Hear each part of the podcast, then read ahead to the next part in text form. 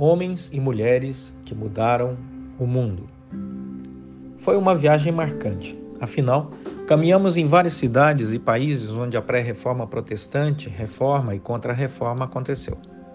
Sabemos que a reforma não foi um passe de mágica, mas foi o resultado de um longo processo de busca de renovação espiritual por parte de muitas pessoas.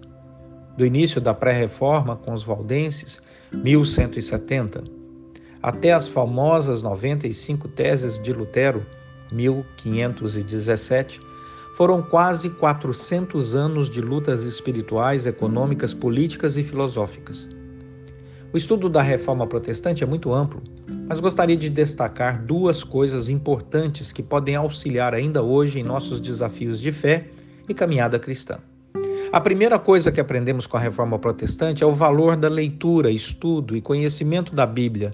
As pessoas estavam enfrentando grandes lutas em 1170, pois além da escassez de recursos médicos para enfrentar as enfermidades constantes, havia também o desafio do clima, do inverno rigoroso, da luta pela sobrevivência através do cultivo do alimento para a família e tantos outros problemas relativos àquela época.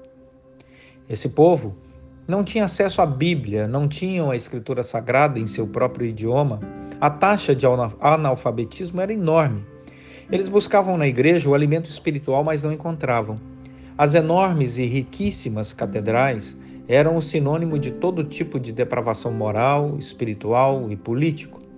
As rezas repetidas eram a única forma de tentar encontrar algum alento em meio às aflições, mas não ajudavam a solucionar o vazio interior.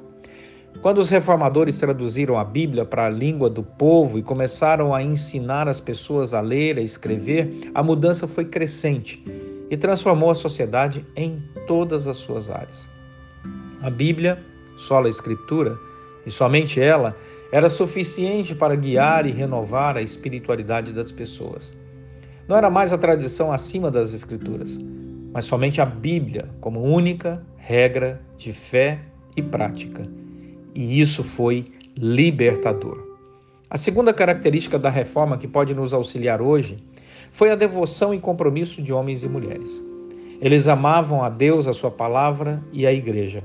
Dedicaram suas vidas na defesa da verdade de Deus, na força do evangelho para transformar os conceitos errados do mundo e da Igreja Católica Romana. Mesmo com o custo de suas próprias vidas sendo perseguidos e alguns até martirizados, eles não cederam. Foram para as ruas, proclamaram o Evangelho, viveram de acordo com aquilo que criam e mudaram cidades inteiras com seu testemunho de fé.